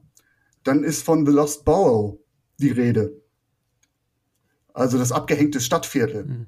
Und zum Schluss, why we call them pigs. also sie wird, sie wird richtig fuchsig. Mhm. Und das ist eine Entwicklung, die wir auch dann nachher in dem Film sehen. In ihrer, in ihrer Figur. Mhm. Ich, ich finde die Einführung fantastisch von ihr. Auch weil ich mich offensichtlich nicht daran erinnern konnte, ob sie jetzt stand oder saß, äh, während, während der Moment, in dem, wir sie zum ersten Mal sehen. Aber tatsächlich, sie über diese, diese Zeitungsartikel einzuführen, ist für mich so, so faszinierend und ergiebig wie unglaubwürdig letztendlich. Also, äh, es gibt noch so einige Momente dann im späteren Verlauf, äh, von denen ich, bei denen ich mich schon fragte, ja, war die Wahrnehmung von Journalisten, auch von, sagen wir mal, Lokaljournalisten, also jemand, der auf ein bestimmtes äh, nur über bestimmtes Stadtviertel berichtet, zum Beispiel über Bezirk, äh, wirklich so in der Art und Weise, dass jeder die kennt. So, ach, sie sind die Grace Collier, sagt zum Beispiel die, ähm, ich glaube, der, der Polizist am anderen Ende der Leitung, als sie den Notruf wählt. Und auch wenn sie in die Bäckerei später kommt, so, oh, Grace Collier, ich, ich kenne alle ihre Artikel. Und tatsächlich die Artikel, die sie aber schreibt, die wirken ja jetzt nicht so in Art und Aufmachung wie, wie die Art von Journalismus, die, der jetzt äh, äh, Reportagepreise gewinnt oder von dem man sagt, oh, das ist hier. Ja. Aber gut, das war jetzt immer 1973 eine andere Zeit und ich glaube, da ist ein bisschen, ein bisschen Wunschdecken auch dabei, seitens vielleicht auch der Filmemacher, dass man. Ja, natürlich. Äh, grundsätzlich aber äh, finde ich sie ganz, ganz wunderbar eingeführt, weil äh, es tatsächlich auch nochmal unterstreicht, das ist ja, nee, nee, das ist, äh, wir sind schon tatsächlich auch, ich möchte nicht sagen, wir haben ja vor auch dieses, dieses Thema Rassismus und Diskriminierung, das hat sich der Film ja angenommen. Er, sie, er macht das eben an der Stelle auch wieder auf. Wir sind eben nicht Teil des Mainstreams oder nicht Teil der, der, der Schönen und Reichen und äh, sondern wir sind eben quasi immer so ein bisschen außen vor. Wir müssen quasi um, um, unsere, um, um unsere Wahrnehmung von außen, um unsere Daseinsberechtigung kämpfen und dafür steht sie eben. Insofern ist sie so als Manifestation mhm diese Haltung, so wie sind wir und ich bin ab die journalistische Stimme, um das nach außen zu tragen, sehr fasziniert und auch sehr gut eingeführt. Ja. Äh, glaubwürdig, wie gesagt, damit habe ich immer so ein bisschen zu kämpfen, aber ich sehe auch, dass jetzt innerhalb eines 90 Minuten Thrillers es jetzt nicht möglich ist, ähm, äh, sie aktiv bei der Arbeit zu zeigen und erstmal so in einer fünfminütigen Sequenz einzuführen, wo sie gerade irgendwie Leute interviewt oder was weiß ich, äh, investigativen Journalismus betreibt. Das ist schon gut gemacht. Also. Ich, ich finde, das kommt aber schon ganz gut, ganz mhm. gut rüber, dass ja. sie dich für eine investigative Journalistin hält und auch so arbeitend, äh, arbeitet sie aber tatsächlich von ihrer Umwelt so ein bisschen auch belächelt wird. Ich meine, da gibt's ja diesen wunderschönen Dialog mit äh, ihrer Mutter, die wohl auch die äh, richtige Mutter von Jennifer Salt ist. Also die beiden wissen wohl, äh, wie man solche Gespräche führt oder was, was so für Vorwürfe kommen können. Und da sagt sie ja auch, äh, die Mutter zu ihr, so nach dem Motto, ähm, du hör mal, wann willst du denn eigentlich heiraten? Ich meine, das ist ja schön mit deinem kleinen Nebenjob da. Ja, du bist jetzt schon 25, es wird Zeit. ja, ne? Und das, oh das, alles kulminiert in so einem Minder Minderwertigkeitskomplex. Mhm. Und dann kommt ja noch hinzu, also nicht nur dieser Minderwertigkeitskomplex nach dem Motto, sie hält sich für eine gute Journalistin, aber keiner will das so richtig sehen und belächelt den Staten Island Panorama, dieses äh, Lokalblatt. Ähm, das ist erstmal ein Hieb. Und dann kommt noch hinzu, wir sind dann in der Szene im, im, im, äh, in der Wohnung von Daniel, der Mord ist geschehen. Ähm, ihr wird nicht geglaubt. Hm. Die Ermittler ähm, machen gar keine Anstalten, in die Wohnung zu kommen, sondern hinterfragen erstmal das, was sie da eigentlich gesehen hat. Sie ist die Augenzeugin. Und dann, ich meine, wir sind, sie ist eine Journalistin. Sie hantiert mit Wahrheit, ne, gehört zu einer Kaste der Glaubwürdigkeit. Und dann wird ihr nicht geglaubt. Ja. Minderwertigkeitskomplex plus Glaubwürdigkeit äh, in Frage gestellt, das ist erstmal ein ziemlicher Hieb für eine Journalistin. Mhm. Und so reagiert sie dann ja auch. Dass sie sagt so, okay, ich mhm. habe diesen Mord gesehen und ich werde es beweisen. Mhm. Ich meine, es ist ja nicht unüblich, dass Journalisten die Ermittlungsarbeit übernehmen, aber ich finde es wunderbar, wie es in diesem Film hergeleitet ist. Ja, Normalerweise ja, hat man irgendwie ein, ein, persönliches Motiv so verstrickt und konstruiert. Ähm, ich denke beispielsweise an The Wing, ähm, wo die Journalistin in den Fall rein äh, gerät, weil äh, die Freundin von der Freundin ihrer Tochter ein Video gesehen haben will und ähm, ja, von hinten durch die Brust so. Und das finde ich hier ist ähm, in, in dem Rahmen, die uns dieser Film anbietet, echt geil gemacht. Ja, äh, finde ich auch sehr gut. Und es ist tatsächlich für mich auch fast, also erschreckend glaubwürdig, dass sie eben dann auch später so einige äh, Grenzen der Integrität oder sagen wir mal so der eigene Berufsmoral sprengt, um einfach sich Gehör zu verschaffen, indem sie zum Beispiel auch, äh, ist immer so mein Eindruck, ein bisschen mehr vorgibt zu wissen, als sie tatsächlich hatte sehen können. Sie hatte tatsächlich nur den Nachhall des, des Mordes gesehen, also wie dann schon der, der, der blutende Philipp hier Richtung Fenster kriecht und ähm, sagt dann aber auch einmal, ich habe den Mord gesehen, ich habe genau gesehen, wie sie auf, auf ihn einstach und so weiter und so fort. Und vielleicht hat sie das, vielleicht aber auch nicht. Ne? Auch dieses Rassismus-Element kommt wieder zum Tragen. Sie spricht dann, glaube ich, mit ihrem Herausgeber oder so und sagt hier, es geht um eine Story von über zwei rassistische Cops, die versuchen was zu vertuschen und ich denke, ja, das ist das kann man jetzt so sehen, das muss man aber auch nicht so sehen, weil eben auch tatsächlich die Ethnizität des Ermordeten im, im Dialog mit den Polizisten gar keine Rolle spielt. Also äh, ich finde ja. ihre, ihre Entwicklung sich auch ganz interessant, um sich Gehör zu verschaffen. Auch immer dieses, ja, was du auch schon so ein bisschen geschildert hast, ihrer, ihrer, ihrer Mutter gegenüber, dieses immer sich ständig sich selbst behaupten wollende, äh, so ist schon ein guter Job, den ich mache, aber dann doch einschränkt mit, ja, ich weiß, die Staten Island Gazette oder wofür sie doch immer da schreibt, das ist ja nicht das Wahre, aber ich kann so viel mehr. Ähm, doch, das ist schon cool gemacht und eben auch ihre Entwicklung, also das, was wir eben dann so später sehen von ihr, indem sie sich immer so die Mittel und Wege, mit denen sie sich dann behauptet und sich auch quasi so die eigene, versucht die eigene Relevanz für ihr eigenes Tun, für, ihre, für diese Story äh, zu schaffen, finde ich auch ganz spannend zu beobachten. Doch, doch. Ja, ja, definitiv. Es ist, es ist aber ja nicht so, als würde sie jetzt quasi journalistisch arbeiten. Also es ist ja kein, mhm. kein Arbeitsauftrag. Da sagt ja jetzt keiner, ähm, gibt es kein, keine Szene mit einer Redaktion, mit einem Redaktionsleiter, wo sie sagt, so hör mal, ich habe da eine Geschichte und mhm. ich bin da jetzt dran. Ne? Also in dem Sinne ist sie Oder, oder siehst du es anders? Hat sie journalistische Funktion? Nee, das stimmt nicht. Ja, das stimmt schon. Also da, das, was du sagst, stimmt. Da ist niemand, der sie auf den Weg schickt. Ich glaube auch tatsächlich, äh, wenn man ihre Art der Berichterstattung, die wir so in Form von Zeitungsausschnitten sehen, sich anguckt, wäre ich mir gar nicht so sicher, ob ihr, sagen wir mal, CVD oder Chefredakteur, wer auch immer da ihr, ihr, ihr äh, bevorsteht, hierarchisch überhaupt scharf darauf wäre, dass sie darüber berichtet. Ähm, aber ich, ich weiß es nicht. Ich, ich bin nicht sicher. Sie, sie macht es auf jeden Fall ja. auf eigene Faust, ja. Aber das spricht eben auch dafür, dass sie selber wahrscheinlich unsicher ist, eine gewisse Restunsicherheit hat, ob sie eben damit auch auf, auf der richtigen äh, Spur ist. Und ich vielleicht doch denke, na, vielleicht, mh, hm, ich weiß es nicht. Ja, das macht der Film ganz, ganz, ganz gut. Ihre, ihre, also wir sind ja auch Augenzeugen dieses Mordes mhm. gewesen, aber ähm, sämtliche Indizien, die dann äh, äh im Zuge dieser Ermittlungssituation ähm, oder Befragungssituation. Äh, grandios übrigens, wie die beiden da ihre die, die Bude aufräumen. Der, der Dr. Emile Breton da äh, nochmal auf dem Boden ausrutscht, auf, auf dem Blut und sich den Kopf einschlägt. Mhm. Und das ist auch wieder, wieder so absurd, aber ähm, auch irgendwie köstlich gemacht und sehr intelligent gemacht. Weil es gibt ja halt auch ein paar rote Heringe, die da ausgelegt wird, die Collier, Grace Collier versucht zu greifen und die dann sich aber ähm, in Luft auflösen. Ja. Ohne jetzt ins Detail zu gehen, ist es, ist es, ist es, ist echt, echt meisterhaft gemacht und sie weiß natürlich auch, dass sie sich beruflich, karrieretechnisch schaden würde, wenn sie dann tatsächlich das, was sie äh, behauptet oder der Sache, die sie, die, der, der sie glaubt, auf der Spur zu sein, nicht, nicht belegen kann.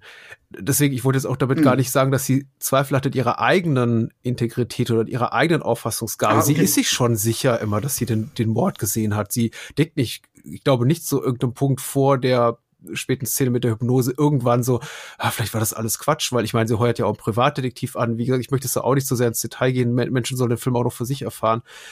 Aber äh, sie, sie weiß natürlich ganz genau, sie kann nicht als Journalistin äh, gibt es einen beruflichen Ethos zu folgen und das sagt eben, stell nicht einfach irgendwas in den Raum, von dem du dir nicht sicher sein kannst oder zumindest mit einer hohen Wahrscheinlichkeit davon ausgehen kannst, das auch belegen zu können. Und bis zu diesem Zeitpunkt ist eben mhm. jede Art von möglichem Beleg, den sie haben könnte, verschwunden. Die äh, Couch, in der dieser Leichnam eingenäht ist, ist äh, unterwegs in irgendeinem LKW, wurde abtransportiert.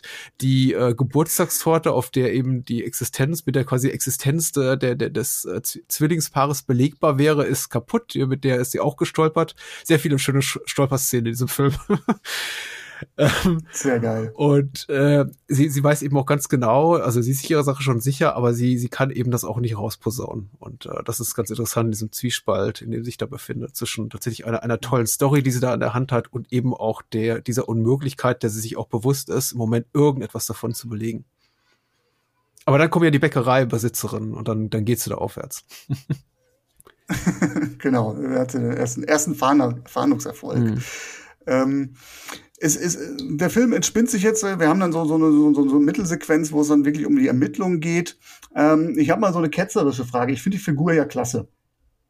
Ähm, schauspielerisch finde ich sie nicht ganz so stark. Sie ist immer so ein bisschen in diesem Empörtheitsmodus. Er passt, aber ähm, ist jetzt nicht so, so mega überzeugend, aber das, darauf wollte ich gar nicht hinaus. Ähm, gute Figur, aber ist sie eigentlich handlungsrelevant? Ist sie, ist sie, ist sie wichtig für die Handlung?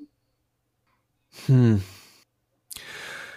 Also sie wird ja zwischendurch zu unserer Hauptfigur. Ja, ja. Nachdem, nachdem Philipp um die Ecke gebracht worden ist? Ich denke, sie ist für die Schaffung der, der Filmspannung, dass der Film eben so als Thriller bestehen kann, sehr, sehr wichtig, weil sie tatsächlich das spannungsfördernde Element ist, eben diese Außenperspektive, die auf das Ganze schaut und versucht, das Ganze aufzuklären. Ich, ich gebe dir insofern recht, als dass man ein, eine wunderbare Version, glaube ich, auch von Sisters hätte machen können. Eine Version, die auch so ohne Grace Collier funktioniert oder Collier. Ähm, es wäre dann eben bloß kein spannungsgeladener Thriller mehr, sondern wahrscheinlich eher ein Psychodrama wenn wir das Ganze jetzt ja. nur aus der äh, Perspektive ja. von Danielle so wahrgenommen hätten, dann hätten wir wahrscheinlich eher einen Ingmar Bergmann-Film, hätten wir wahrscheinlich eher Persona als das hier. Was ich auch komplett reizvoll fände. Insofern, ich finde super, dass du die Frage stellst, aber äh, sie, sie ist nicht zwingend, aber sie ist da und sie ist für mich in meinen Augen dafür zuständig, dass das hier eben ein, ein Suspense-geladener Thriller ist und eben nicht äh, eine Reise in die äh, psychischen Abgründe von, von Danielle, äh, bei, sondern ja, ja, eben auch als, als durchaus als, als Hitchcock-Epigone ganz gut funktioniert. Ja, ja, das ist, das ist interessant. Ja, ich, ich habe mich nur irgendwann an dem Punkt erwischt. Gut, ich, ich betrachte ja Filme aus meinem eigenen äh, verqueren äh, Blickwinkel, mhm. sagen wir es mal so. Ne? sagen wir mal, äh, äh, äh, so ein bisschen auch auf Realismus gepolt, was man ja eigentlich bei Filmen ja eigentlich immer so ein bisschen zur Seite stellen muss. Also wenn man so Filme komplett immer unter dem äh, Realismusgehalt äh, betrachtet, dahingehend, dann ähm, hat man irgendwann keinen Spaß mehr an Filmen. Aber ich, ich tue es trotzdem halt, weil ich ja immer irgendwie gucke, was, was macht der Journalismus in diesem Film. Und mir ist irgendwann mal so aufgefallen, so, gut, die Geschichte hätte sich eigentlich auch ohne ohne Grace Collier zugetragen. So, also jetzt ist sich genauso abgespielt. Das Einzige, was sie und da kommt das, was du jetzt gesagt hast, sie ist unser Auge. Sonst hätten wir das, dieses, dieses Thriller, diesen Voyeurismus-Thriller nicht gehabt. Mhm. Und das finde ich sehr, sehr interessant eigentlich ja, es gäbe einfach keine Spannung in dem Film. Also Thriller-Spannung, ja. so wie wir sie verstehen. Das ist eben, nimm, nimm, denk dir einfach, denk einfach nur an die Splitscreen-Sequenz und nimm einfach ihren Teil, ihre, ihren Teil des, des Bildkaders, der, der, der Leinwandhefte quasi raus. Dann sehen wir eben, sehen wir sie nicht. Wir sehen nicht, wie sie bei der Polizei anruft. Wir sehen nicht, wie die Polizei eintrifft und dann irgendwie langsam ja. rüberschreitet zum äh, Apartment hier von, von Danielle. All das sehen wir nicht. Dann sehen wir eben nur, wie Danielle und Emil die, die, die Leiche einpacken, aber ohne jeglichen Zeitdruck. Und äh, wie gesagt, du, man kann diesen Film dort auch so fortführen, aber es fehlt eben einfach komplett dieses, dieses treibende, diese, diese Vorwärtsbewegung. Dann sehen wir eben einfach nur zwei Menschen, die eine Leiche ja, entsorgen. Ja. Aber äh, klar könnte man das dann nochmal aufbrechen durch ein überraschendes ja, Element. Plötzlich klingelt es an der Wohnungstür. Aber das wäre dann eben auch nicht mehr in der, in der, Tradition von Hitchcock und auch das, was De Palma gerne macht. Das ist eben Suspense. Das wäre dann eben nur Surprise. So quasi die, die Antithese im weitesten Sinne zur Suspense. Suspense ist eben, da brodelt was und die Bombe könnte jeden Moment hochgehen und man weiß, da geht was hoch. Die Frage ist immer nur wann und können sich die, die Beteiligten retten. Und äh, ich finde so besser und äh, verstehe, weil du eben ein Format hier moderierst und äh, ähm, beschreibst, äh, namens Journalistenfilme, dass du andere Schwerpunkte da setzt, aber ich habe keinerlei Anspruch an den, an den, an den, an den Real Realitätsgehalt von Filmen. Deswegen. Sie müssen sich nur wahrhaftig anfühlen, integer. Und der Film fühlt sich für mich integer an. Also er, all das, was wir sehen, zahlt auf ja, sein Ziel okay, ein. Verstehe, was du meinst. Ja, ich, ich habe dann auch einen zweiten Gedanken so überlegt, so, ja, natürlich, ähm, das, was wir jetzt alles gesagt haben, ist immer von, von formaler Seite, äh, trifft natürlich auch zu. Ich habe dann aber im, äh, aus dem journalistischen äh, Blickwinkel mhm. dann gedacht, okay, sie ist unser Auge und ähm, wenn wir hier mit Vorismus hantieren, ich meine, der Reporter oder der Journalist, der ist ja quasi Voyeur von Berufswegen. Und deswegen äh, habe ich mir gedacht, mein Gott, das ist ziemlich klasse gemacht, wie diese Figur eingesetzt wird. Weil oft sind ja Journalisten nur irgendwelche Trigger, die irgendwas gesehen haben oder die irgendwie, äh, weil sie, weil man ihnen zutraut, dass sie Detektiv spielen können, halt Detektiv sind. Und dass das hier nochmal so eine, so eine, so eine, so eine psychologische, berufspsychologische Komponente hat. Oder dass man da, da drin sehen kannte. Das hatte mich dann so ein bisschen, ja, ich meine, der Film basiert ja auch auf einem Presseartikel. Mhm. Ne? Ähm, beziehungsweise De Palma ist inspiriert worden von einem Bericht, äh, von einem Presseartikel samt Foto, den er gelesen hat. Und ähm, wenn wir sagen, Voyeurismus von Berufswegen, der Voyeurismus ist legitimiert. Und dann haben wir diese Berichterstattung, ähm, die De Palma damals gesehen hat. Äh, kennst du den, diesen, diesen Hintergrund? Ja, ja. Aber bitte, äh, äh, fass du äh, noch mal kurz zusammen es, es, es, es, also er hat damals ein Bild gesehen äh, von den ähm, sowjetischen siamesischen Schwesterpaar Mascha und Dasha. Eine Fotografie von denen gesehen, wie sie beide nebeneinander sitzen. Und hat gesehen, dass sie beide komplett andere Persönlichkeiten ausstrahlen. Eine etwas fröhlicher, offener und die andere sehr in sich gekehrt, schon fast depressiv. Und da ist De Palma so auf den Trichter gekommen, äh, äh, ja, diese zwei Figuren in einem Körper oder die sich einen Körper teilen, zwei verschiedene Persönlichkeiten. Und das hat, dieser Gedanke hat ihn sehr inspiriert. Mhm. Und wenn wir dann jetzt die wahre Geschichte, so, das ist eine sehr, sehr tragische Geschichte. Ich will hier gar nicht groß rekapitulieren, aber ähm, in den 50er Jahren in der Sowjetunion geboren, ähm, in, in der Biografie geht es dann der beiden Schwestern auch um äh, Menschenexperimente, also sind da wirklich von oben bis unten äh, auseinandergenommen worden äh, von Wissenschaftlern und sind dann auch zur Schau gestellt worden und sind dann auch echt traurig dann nachher äh, verarmt und keine, keine schöne Geschichte. Aber ähm, es passt zu diesem Film, weil äh, es geht ja um Berichterstattung, ähm, siamesische Zwillinge. Das ist ja schon irgendwo eine wissenschaftliche Sensation und auch, äh, auch, auch, auch etwas, worüber man berichten kann. Mhm. Aber das ist auch etwas, so eine Berichterstattung, die driftet sehr schnell ins Voyeuristische ab. Und das kommt dann nachher in dieser, in dieser albtraumhaften Flashback-Sequenz auch zu tragen. Mhm. Mhm. Also dieses, dieses Bild, was sich da bei De Palma anscheinend eingebrannt hat, das äh, transformiert er in, in also ich finde auch diese Sequenz sehr, sehr geil. Mhm. Ähm, also nicht geil im Sinne von inhaltlich, sondern wie sie, wie sie, wie sie präsentiert wird. Die hat echt was, was, was creepy-mäßiges. Es hat mich so ein bisschen an Freaks erinnert. Ne, man, man stellt so ein bisschen. Ja, sehr gut. Ähm, im, im, im, im, ersten, Im ersten Blick ist es so, als würde man das siamesische Schwesterpaar zur Schau stellen aber die eigentlichen Freaks, das sind dann die Leute, die dann drumherum stehen, gaffen, die Kamera in die mhm. Nase reindrücken und das ist echt, ähm, also als, als ich diese Ebene so für mich so entdeckt habe, habe ich gedacht, wow, ja, äh, ich echt, hätte, hätte, ich, hätte, ich, hätte ich nicht gedacht, als wir äh, uns auf diesen Film geeinigt haben.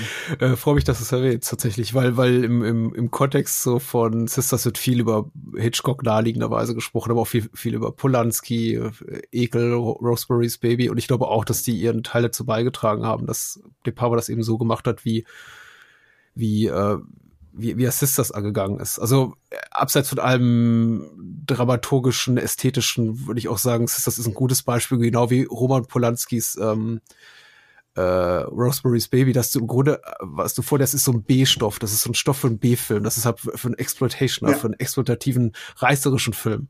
So, der, und dass das Poster zum Beispiel für Sisters zahlt ja auch total darauf ein, das ist irgendwie siamesische Zwillinge bei der Geburt, was der Teufel zusammengeführt hat, soll der Mensch nicht trennen und so. Das ist so, also, und es zeigt eine, eine Art, es suggeriert eine Art von Film, die einfach so nicht da ist. Also, die, diesen Film gibt es nicht äh, in, in, in dieser Form. Aber ich verstehe da auch komplett die Marketingabteilung.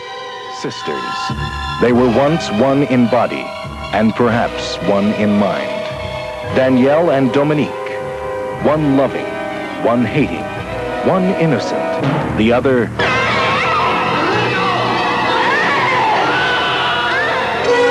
Where does Danielle end? Ich freue mich sehr, dass du Freaks erwähnst, weil ich, ich sehe da auch jedes Mal den, den ollen Todd Browning klopfen, wenn ich hier so das Ende sehe. Das ist, äh, finde find ich auch sehr, ja, es, sehr toll. Es, es, es, gibt so eine, so eine Pseudodokumentation im Mittelteil. Hm. Äh, US-Kollege äh, ermittelt und stößt dann auf einen äh, Journalisten, einen alten Herren, der schon mal über dieses Schwesterpaar wohl auch geschrieben hat ähm, und, und, und äh, lässt sich dann so einen Dokumentationsfilm zeigen. So, so einen kleinen Clip, der auch eigens für den Film angefertigt worden ist und der hat echt so diese Anleihen. Es kommen ja nicht nur die Schwesterpaar zu Forschern, sondern sage ich mal auch andere Abnormalitäten jetzt in Anführungsstrichen.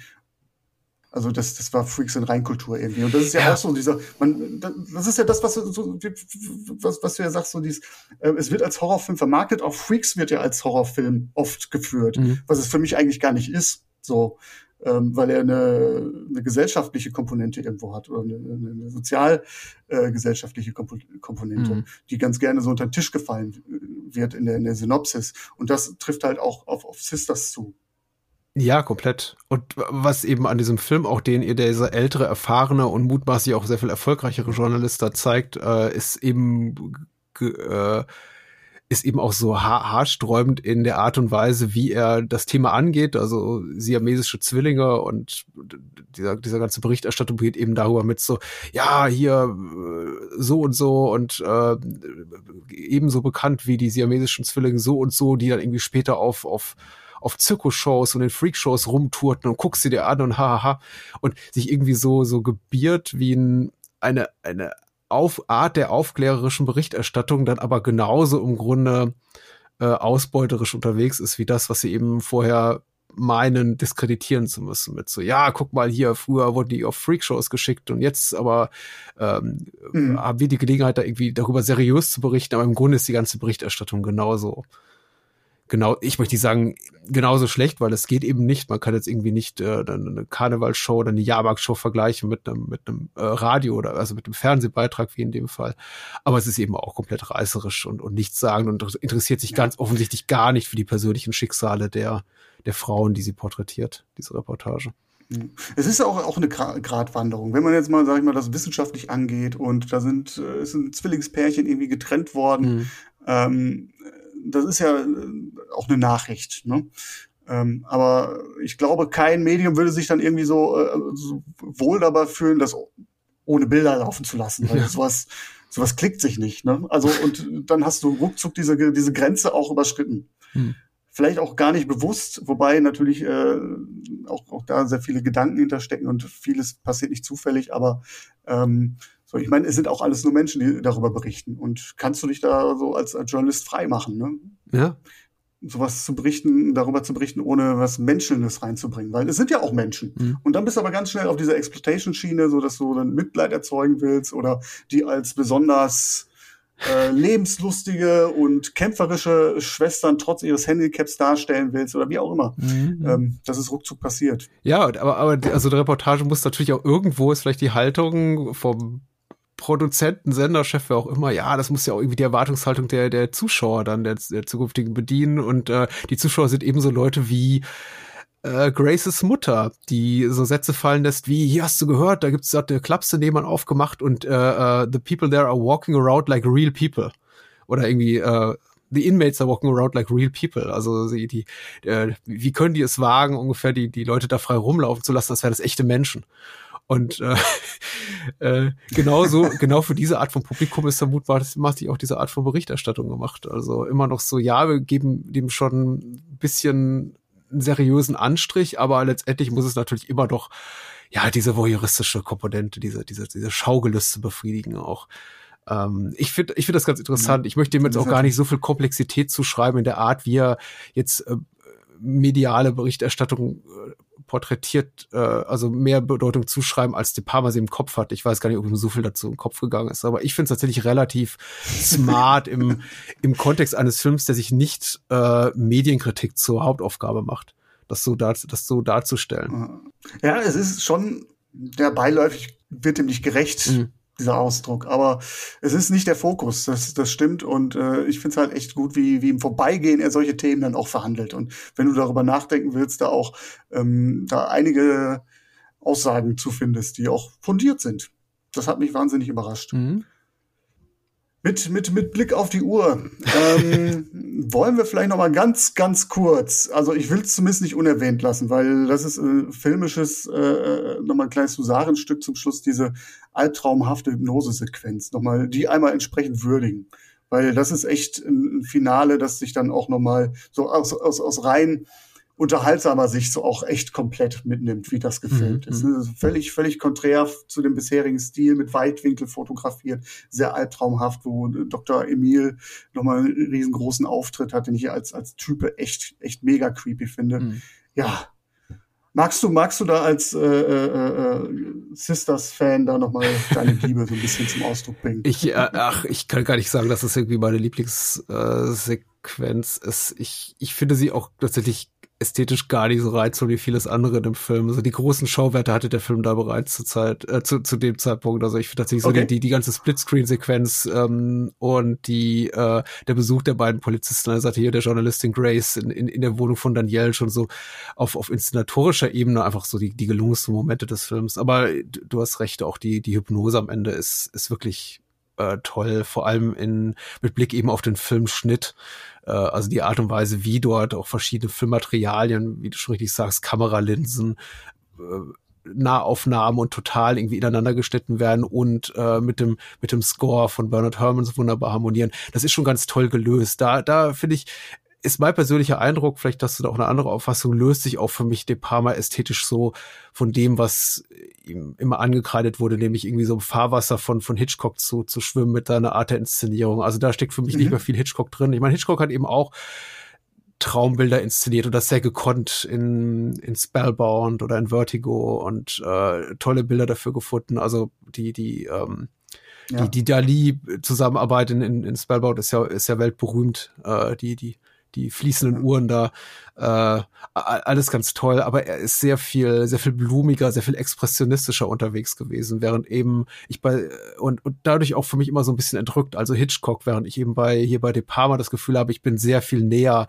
an der Figur dran, sehr viel unmittelbarer am Geschehen, also das trifft wirklich auch auch meinen Nerv tatsächlich. Also es beunruhigt mich, während ich bei Hitchcock auf der da, da davor saß und dachte, ja, das ist schon, da wollte Hitchcock mal was Neues machen, mal was wagen und äh, einfach sich äh, künstlerisch austoben. Und auch das ist irgendwie alles toll. Also ich, das wird jetzt hier kein Hitchcock-Bashing, ich ja. liebe Hitchcock. Aber äh, das ist tatsächlich auch so ein Moment, in dem Sisters, also die Parma auch so ästhetisch ein bisschen zu sich findet. Das ist schon sehr toll ist bei mir auch so, ich gucke den wahnsinnig gerne und man sieht da viel und ähm, wie er es, also gerade seine Ökonomie, die fasziniert mich immer wieder aufs Neue.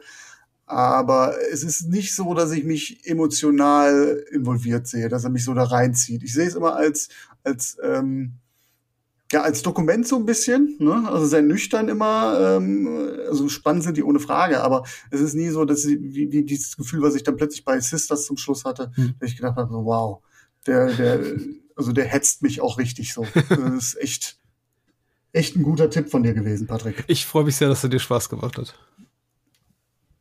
Kannst du mir denn, äh, wenn ich, wenn ich jetzt so Brian De Palma, ich hatte ja noch mal so von dir äh, so rausgehört, ein oder andere kommt ja noch so raus, ähm, auch mit Medienbezug. Äh, Könntest du mir noch was empfehlen oder den, den Hörerinnen und Hörern, was die von De Palma mit Blick auf äh, Medienreflexion oder Journalismus sehen sollten? Ach so, von De Palma.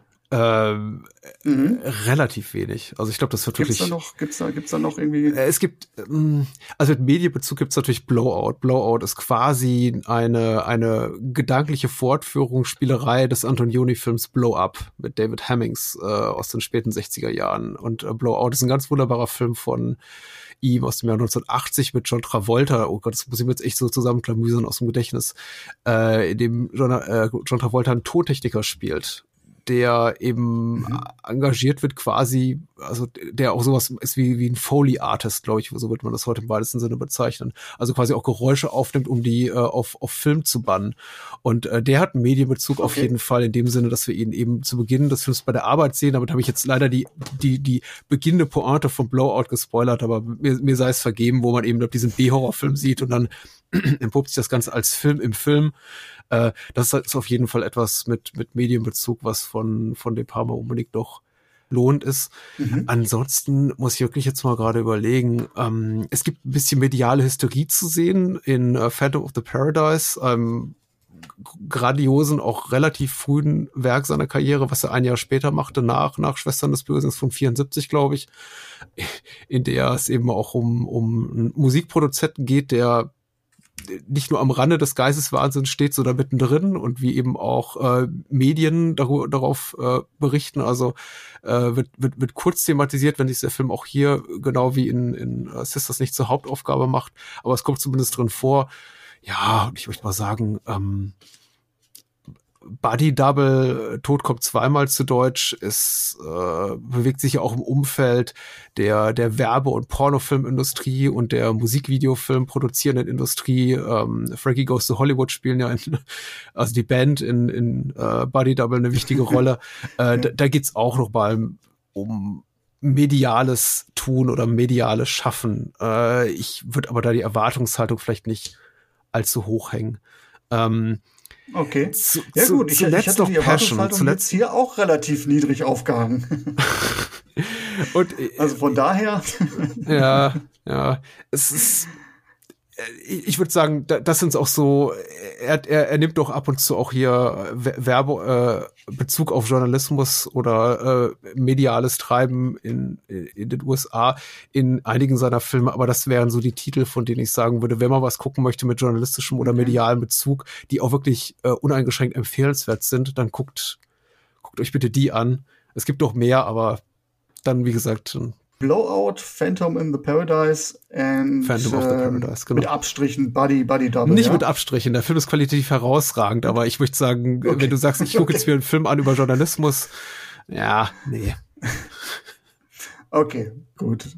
Ja, also das nehme ich jetzt auch aus diesem, aus unserem, unserem kleinen äh, Tete-a-Tete hier mit. Ähm, du hast Es gibt natürlich, ich meine, Bruce Willis spielt einen Journal Bruce Willis spielt einen Journalisten in Fegefeuer der Eitelkeiten, äh, Bonfire of the Vanities, aber ich, ich tue mich schwer damit, oh, den zu empfehlen. Okay. Ich tue mich schwer damit, den zu empfehlen, weil es ist. das war dieser Megaflop. Ja, es ist, es ist im eigentlichen ja, Sinne okay. kein wirklich guter Film. Er ist sehr gut guckbar, er ist auch nicht langweilig und wie gesagt auch mit, mit Morgan Freeman und Tom Hanks und Melanie Griffith und so Star besetzt, aber es ist, äh, erwarte keine große Kinokunst. ja, mal sehen. Vielleicht gibt's ja noch ein kleines De Palma Follow-up. Also auf jeden Fall äh, kann mich da nur wiederholen. Doch, das war eine gute Wahl, Patrick, muss ich echt, echt sagen. Ich danke dir, das freut mich.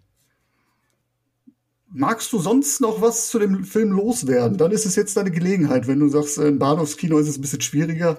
Ach so, nein, ich, ich, ich denke, ich bin alles ganz gut losgeworden. Äh, ich, äh, ich, ähm, was mir nur so durch den Kopf ging, ist tatsächlich die Präsenz der, der starken Mutterrolle hier im, im, im Film und ja. ob man da noch mal so ein paar Querbezüge äh, legen könnte zu, zu Hitchcock schaffen könnte, weil natürlich auch ein Film wie oh, Unsichtbare Dritte, na, The Birds ja. mit Abstrichen, aber Psycho auf jeden Fall natürlich auch so die, die Mutterrolle in Hitchcock-Filmen immer eine sehr präsente ist.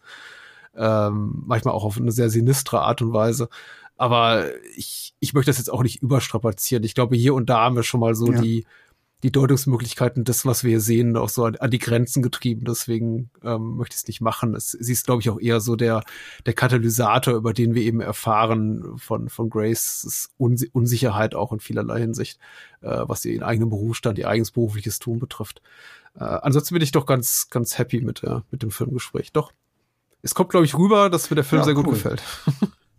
Ja, auf jeden Fall, auf jeden Fall. Ich fand es jetzt auch sehr, sehr, sehr erhellend, da auch nochmal eine andere Perspektive rauszubringen. Das ist ja auch immer so, das, ich habe schon meinen festen Blickwinkel ne? mhm. ne? und äh, äh, hänge mich dann so ein bisschen wie so Fachidiot an solchen Sachen auf. Und deswegen finde ich das immer sehr erhellend, wenn man dann, sag ich mal, sich von solchen Sachen auch ein bisschen lösen kann und äh, den Film dann auch mal auf äh, andere äh, Qualitäten dann auch wieder reduzieren. Reduzieren hört sich jetzt ein bisschen despektierlich an, aber äh, sage ich mal, das, das, richtige Kondensat dieses Films mal irgendwie aufsaugen kann. Ja. Das, äh, da danke ich, danke ich dir auf jeden Fall. Ach, gerne. Ja, ich hoffe, es hat dir ein bisschen, ein bisschen Spaß gemacht, über äh, deinen einer deiner Herzensfilme mit mir darüber zu quatschen, auch in diesem sehr äh, engen und starren Rahmen. Nein, das war ganz wunderbar. Ich danke dir für die Einladung. Das ist, äh, äh, freut mich sehr, hat mich sehr gefreut. Ja, ich, ich, ich bedanke mich auf jeden Fall. Vielleicht können wir tatsächlich nochmal ein, ein Follow-up machen, ob es jetzt der Palmer ist oder einen, den wir nochmal so eine Hinterhand hat. Würde mich auf jeden Fall sehr, sehr freuen, Patrick. Danke. Gerne. Ja, und an euch, liebe Hörerinnen, liebe Hörer, ähm, wenn euch dieses Gespräch gefallen hat, dann würde ich mich natürlich sehr freuen, äh, dort, wo ihr diesen Podcast aufgegriffen habt, ähm, wenn ihr den dort abonniert, wenn ihr es nicht schon getan habt, äh, bewertet. Wir sind auf iTunes verfügbar, auf Spotify, ähm, auf podcast.de, auf unserer Homepage sowieso www.journalistenfilme.de. Ähm, weitere, weitere Anlaufstellen sind in Vorbereitung. Gut, ja, äh, mit dieser Call to Action, äh, liebe Hörerinnen, liebe Hörer, ähm, entlassen wir euch jetzt an dieser Stelle. Würde mich freuen, wenn ihr beim nächsten Mal wieder einschaltet äh, bei journalistenfilme.de, der Podcast. Und äh, bis dahin wünsche ich euch eine gute Zeit. Und dir, lieber Patrick, nochmal vielen, vielen lieben Dank, dass du mit dabei warst. Es war mir eine große Freude. Und äh, ja, vielleicht, vielleicht ergibt sich ja nochmal wieder was. Sicher. Würde mich freuen. Sicher. Bis bald. Tschüss. Besucht journalistenfilme.de auch auf Facebook und auf Twitter.